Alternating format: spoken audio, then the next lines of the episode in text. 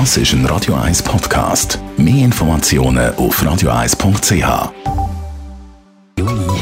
Der Konsumententipp auf Radio 1. Präsentiert von comparis.ch, einem führenden Schweizer Internetvergleichsdienst. comparis.ch die Osterferien, die Ostern und die Auffahrt und Pfingsttage sind vorbei. Die Sommerferien die kommen bald und immer bleibt die Frage, wie machen wir das mit dem Geld im Ausland? Michael Kuhn, Finanzexperte von Comparis, eine so eine Feriengeldfrage ist ja Bargeld im Ausland oder Nummerkarten und digitale Zahlungsmittel? Ja, je nach Land und Region ist Bargeld nach wie vor gern gesehen. Dort hat man gern Noten und Münzen oder zum Teil kann man auch nur mit denen zahlen.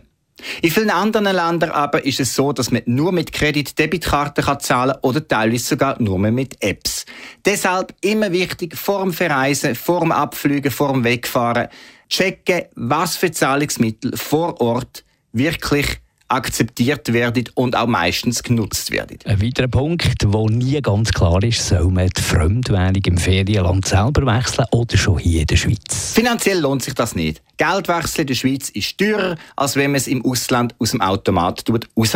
Dort einfach wichtig, eine Debitkarte verursacht weniger hohe Gebühren als eine Kreditkarte und unbedingt das Geld in der lokalen Währung zahlen, das heißt nicht in Schweizer Franken, weil sonst fallen viel höhere Kosten an. Und wenn man sie im Ausland wechselt, da gibt es ja auch die Wechselstube oder spezielle Automaten für Touristen. Ist das eine gute Idee, dort Franken in die jeweilige Währung zu wechseln? Ja, von beidem sollte man die Hand lassen, jedenfalls, wenn man nicht zu viel zahlen will.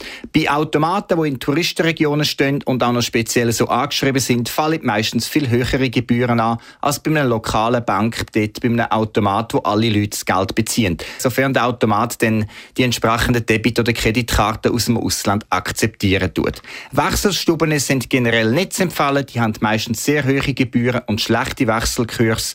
Da ist das Risiko also hoch, dass man viel zu viel zahlen tut. Danke Michael Kuhn, Finanzexperte von Comparis.